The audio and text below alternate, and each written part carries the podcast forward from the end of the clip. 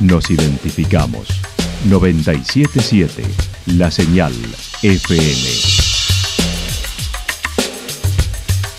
Valle de Calamuchita, Córdoba, Argentina.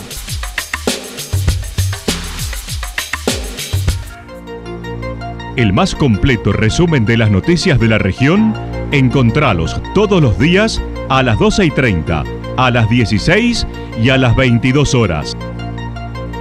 Panorama de Noticias. Por la 977, la señal FM nos identifica también con las noticias.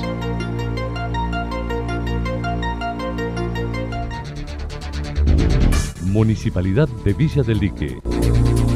Una forma de vivir. Gestión Ricardo Zurdo Escole.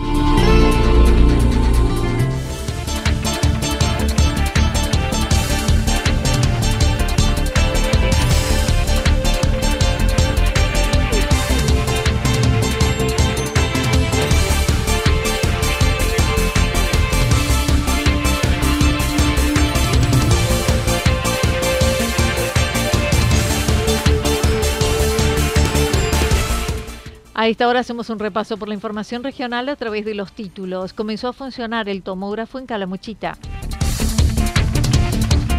Impugnaciones en la presentación del candidato de Juntos por el Cambio en Santa Rosa. Llega más personal al hospital regional, pero siguen algunos inconvenientes.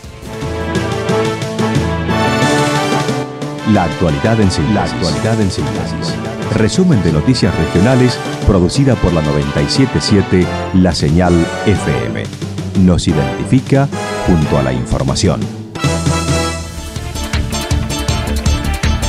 Comenzó a funcionar el tomógrafo en Calamuchita. El año pasado comenzaron las refacciones de lo que hoy llegó a concretarse. El Hospital Regional Eva Perón cuenta con tomógrafo que ya está en funcionamiento realizando las calibraciones lógicas del inicio del servicio.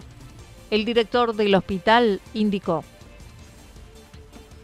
Eh, en realidad ya hace tiempo que veníamos eh, haciendo algunas calibraciones y algunas cosas porque el aparato eh, lleva distintas etapas, de hecho que todavía nos va a faltar, una, una etapa todavía nos falta, pero el Ministerio de Salud nos ha permitido empezar a usarlo y eso para nosotros es, una enorme alegría porque yo trabajo en este hospital en forma discontinuada desde el año 89 y, y la tomografía ya hoy es un servicio eh, es básico para montones de diagnósticos y hace muchísimos años que lo veíamos esto como una utopía, ¿no? Eh, que, alguna vez el hospital pudiera tener en la región un tomógrafo de funcionamiento, decía, no, pero esto es una utopía, ese tipo de tecnología que es tan cara, que, es tan difícil de poder después de operarla y todo lo demás, y bueno, eh, con pequeños pasos y con decisiones por parte de del Ministerio de que, este tipo de servicios estén lo más cerca posible de la gente, nos ha beneficiado en que hoy tenemos un aparato en un inicio de funcionamiento. Dijo comenzará con funcionamiento reducido. No se podrá por ahora realizar o hacer estudios contrastados, lo que sucederá en los próximos meses. Nosotros ahora vamos a estar, ya están, nos, autorizaron a empezar a usarlo para las situaciones de emergencia y eh, vamos a ir evaluando yo creo que ya dentro de un mes vamos a estar en, un funcionamiento más pleno, pero ahora eh, vamos ya podemos hacer algunas tomografías, entonces de hecho que ya hicimos y eh, el aparato funciona bárbaro y las imágenes son maravillosas. Eh, la verdad que es una tecnología que nos, que nos, nos pone a una altura que pone una altura que no que no nos imaginábamos estar hace tres años atrás. ¿no? El doctor Quinteros mencionó el servicio funciona antiguamente donde estaba la guardia. Se realizaron las capacitaciones durante marzo, son ocho las personas involucradas y se incorporó a algunos profesionales. Sí, se hizo la capacitación en el mes de marzo, vino, vino ingenieros eh, biomédicos a capacitar a personal del hospital. Eh, y se capacitaron ocho personas y, eh, y ahora se ha incorporado a, técnicos y licenciados envío imágenes para eh, ampliar, porque bueno, para poder seguir operando la parte de radiología y nuestro equipo previo eh, se traslada a la, a la, parte de tomografía y, la verdad que todavía nos falta conseguir eh, porque en esto hay muy pocos especialistas médicos en diagnóstico por imágenes para ampliar la, disponibilidad de gente para hacer eh, los informes de esa tomografía, que tenemos quien lo haga, pero eh, necesitamos cubrir todos los días del mes, pero la provincia cuenta con un sistema de enviar las imágenes a un que hoy la tecnología permite enviar imágenes y una persona que está en otra ciudad puede hacer el diagnóstico, bueno, en fin.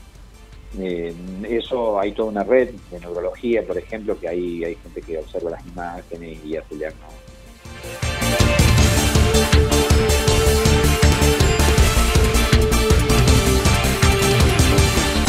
Impugnaciones en la presentación del candidato de Juntos por el Cambio en Santa Rosa. Luego de discusiones y negociaciones internas, la coalición de Juntos por el Cambio decidió proclamar a Eduardo Tata Martín como candidato a intendente para las elecciones de Santa Rosa el próximo 4 de junio. Fue presentada la lista el pasado martes. También estaban Estanislao Erazo y Oscar Fiornovelli como precandidatos. Por supuesto que toda negociación en política son duras, ¿no? Eh, uno pide 10 para conseguir 5, o para conseguir 3, o para conseguir, conseguir los 10.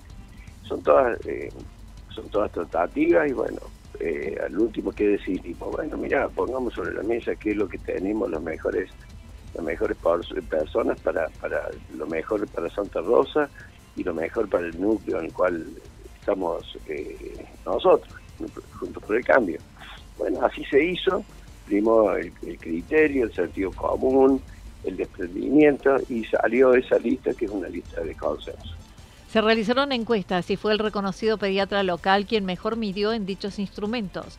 El primer candidato a concejal es Oscar Fiornovelli, la segunda Marcela Torres, tercero Estanislao Erazo, entre otros, convocados buscando entre todos los espacios políticos representados. La lista, el primer concejal es Fiornovelli, eh, el segundo es la señora Torres, el tercer concejal es Estanislao Erazo, eh, ¿Qué es lo que buscamos nosotros en esta lista?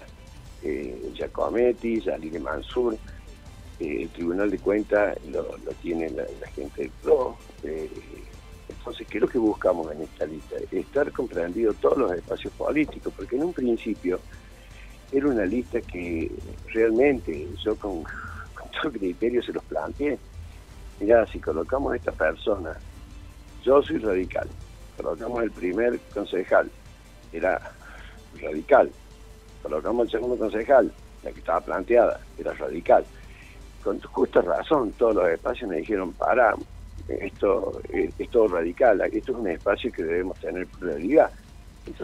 Hubo objeciones a su candidatura por los años de residencia en la ciudad, como lo exige la ordenanza de cuatro años, ya que si bien es nacido y ejerce en Santa Rosa, estuvo algunos años con domicilio en otra localidad manifestó soy el candidato que mejor mide sobre el candidato oficial, a la vez que realizó acusaciones sobre la entrega de bolsones y dinero para la participación en actos por parte del oficialismo. Querían casar era una, los que pretenden casar era una, que soy yo. ¿Por qué? Porque es el candidato que mejor mide con respecto al oficialismo, inclusive estoy por encima del candidato oficialista sin haber sido lanzado cuando ellos están en plena campaña, largando con todo el aparato municipal arriba, regalando de todo, porque así lo están haciendo. Pues fíjate algunas publicaciones que están en Facebook, las declaraciones de una chica para ir a un acto, 15 mil pesos y bolsones. Pero eso no, nos inquieta, creo que la gente va a votar con conciencia y lo va a hacer. Evidentemente que quien niegue mi residencia de Santa Rosa es porque no vive en Santa Rosa, entonces quiero entender que el juez de paz lo entiendo, señor juez de la Junta Electoral no vive en Santa Rosa, entonces no conoce, imagínate, nacido en Santa Rosa, criado en Santa Rosa, educado en Santa Rosa, primer médico nativo de la localidad de Santa Rosa. Ayer venció el plazo de presentación de la documentación que demuestre su residencia y se aguarda en las próximas horas el dictamen de la Junta Electoral Municipal. él tenía, tendría que notificarnos, creo, hoy a las 7 de la tarde, si acepta o no, si eleva la, presentación, tenemos sobrada documentación presentada. Jurisprudencia, 260 y pico de casos. Entonces, sobre lo que ellos mismos hablan. vos no podés, podés hacer una ordenanza. Primero, cuando vos haces una ordenanza, debes fundamentar por qué realmente haces algo. ¿Cómo forma parte de la ordenanza? Envíese el registro municipal, publíquese y archívese. Primero. La ordenanza, por más que la hayan votado los concejales, se lo habrán, lo habrán omitido, no se habrán dado cuenta, no sé lo No está justificada la necesidad del cambio. El archivo ese no hemos podido encontrar todavía porque buscamos el archivo del registro municipal, no lo encontramos. Pero eso se hizo captura de las pantallas en los tribunales de Río Tercero y se hizo después por escribano. No encontramos en ningún lado. En el registro de provincia tampoco lo encontramos. Llegó más personal al hospital regional, pero siguen algunos inconvenientes. El director del hospital regional en Calamuchita admitió los inconvenientes con algunas especialidades que aún persisten a la vez que han designado nueve personas más, entre ellas un pediatra, cinco técnicos, pero no hay carencia en toda la provincia. Sí, eh, seguimos con algunas dificultades, pero esta semana han ingresado nueve personas al hospital. Ha ingresado una pediatra, eh, un administrador, dos enfermeras, los cinco técnicos, eh, se han, ingresado personas. Lo que es muy difícil, Anita, es conseguir eh, gente para determinadas cosas. Por ejemplo, no hay pediatras, no hay pediatras eh, que, quieran trabajar en, un sistema de trabajo como es la guardia del hospital. Nosotros estamos incorporando una pediatra esta semana, pero tenemos disponible un, cargo para otro pediatra más y no hay, no hay gente que quiera venir a trabajar y antes los sueldos estaban bastante bajos, ahora los sueldos han mejorado, pero bueno, se ve que no hay oferta en el, mercado, no hay oferta de profesionales que estén interesados en trabajar en el interior. Cuesta conseguir para capital y para interior es, una odisea. Acerca del dengue, el doctor Daniel Quinteros dijo está tranquilo, aparecen algunos casos en Calomuchita, pero sobre todo importados, ninguno de gravedad. Tranquilos, hemos tenido algunos casos, ayer se diagnosticó un caso más, pero no, no, mm, a nosotros nos favorece que rápidamente las temperaturas bajan acá y, la mayoría de los casos han sido importados, gente que va a la ciudad de Córdoba, eh, fundamentalmente la ciudad de Córdoba, porque es donde más dengue hay en la provincia.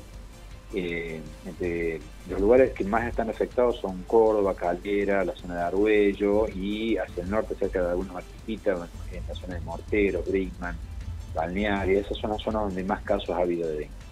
Y eh, acá en Calamuchita ha habido muy pocos casos, eh, ninguno eh, evolucionó de forma grave o mortal, y la mayoría fueron importados, o sea, gente que fue a otro lugar, contagió, vino, sufrió la enfermedad, no contagió a más, no, digamos, no contagió a nuestros mosquitos y no se nos generaron brotes localizados en ninguna de, las, de, los, pueblos o, ciudades de Calamuchita. Pero la gente se tiene que seguir cuidando. Y si le sirve de mensaje esto a alguien, que si se van a la ciudad de Córdoba se llevan repelente.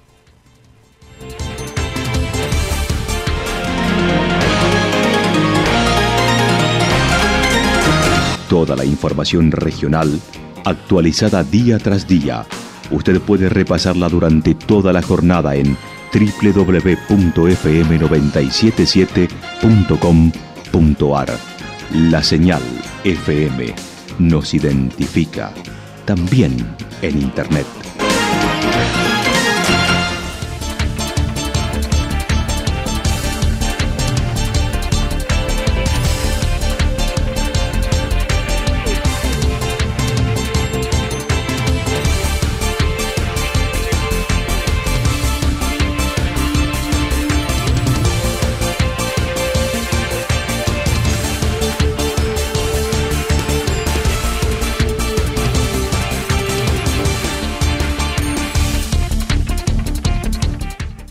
El pronóstico para lo que resta de la jornada está indicando algo nublado, temperaturas máximas que estarán entre 22 y 24 grados.